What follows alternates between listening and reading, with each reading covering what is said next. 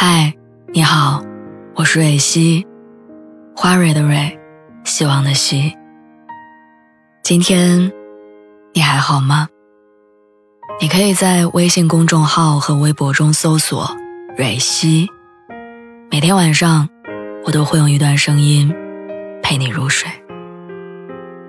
听完今天的故事，祝你晚安，做个好梦。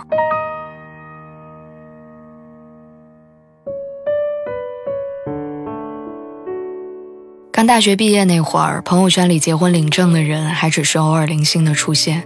可是过了二十五岁之后，晒结婚证的人就像雨后春笋一般，一个一个的冒出来。这些人当中，有人和认识没多久的相亲对象迅速闪婚，也有人多年恋爱长跑修成正果。看过了那么多别人的终成眷属，我只想感慨一句：说，能走到结婚那一步的感情。真的很难，那是天时地利的助攻，是水到渠成的缘分。我朋友恋爱长跑九年，终于在今年挑了一个好日子领证结婚。外人看来，这是一段感情最好的归宿，是千载难逢的好运气。那条晒出的结婚证朋友圈里点赞的人数都数不清，大家羡慕他们从高中开始恋爱，一路陪伴彼此走到现在。可是没有多少人知道，这中途他们分手过一年多，删了所有的联系方式，说尽难听的话，以为就此断了。没想到兜兜转转，最后又复合，走到现在。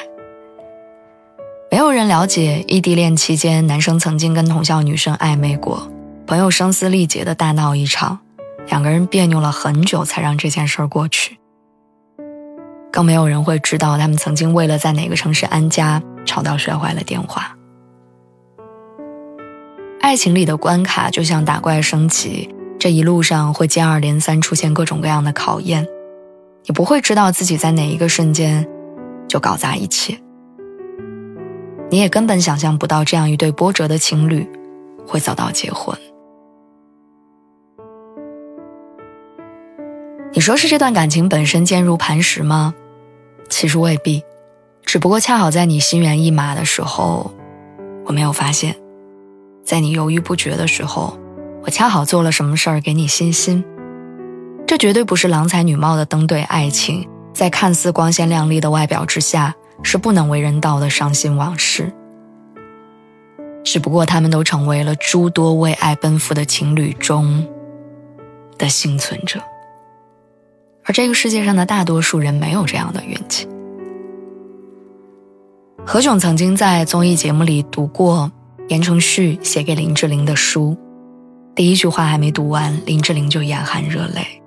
再后来，言承旭在节目里看到这个片段，他说：“我觉得自己不够好，太孩子气，我不敢让他等我长大。”两个相爱的人，还都是籍籍无名的新人，互相陪伴彼此，守护着在一起十年，最后却还是分手。有些人出现在你的身边，就是陪你一段，教会你成长，然后就此别过，消失在茫茫人海。周杰伦在一次专辑宣传中对侯佩岑一见钟情，一个月内又上了三次侯佩岑的节目。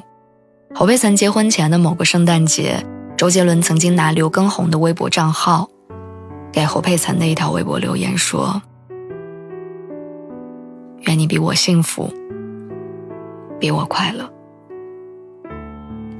有一次媒体采访问周杰伦：“你有什么遗憾吗？”周杰伦回答：“如果我有时光机，我希望永远不要在戴冠山被狗仔拍到。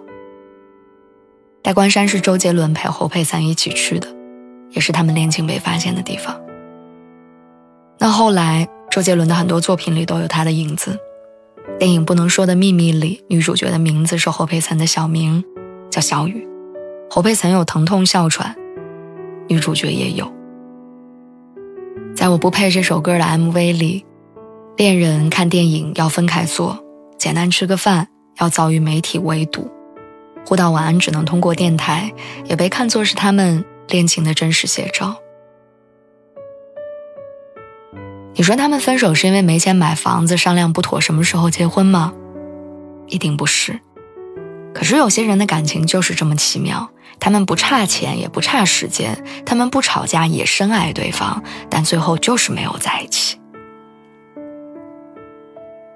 有人恋爱长跑十年，却输给了那个相亲见过一次面的人；有人吵吵闹闹，藕断丝连，却还是逢凶化吉。我们最后跟谁在一起，和谁结婚，好像是早已注定好了的事情。原来总觉得被命运捉弄的只有我，后来发现其实没有人幸免，不是吗？于是也就不再那么伤感。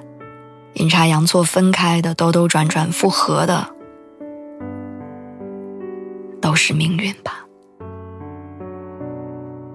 如果有些人的缘分只停留在相遇一场，那不妨就让脑海里的关于你我的故事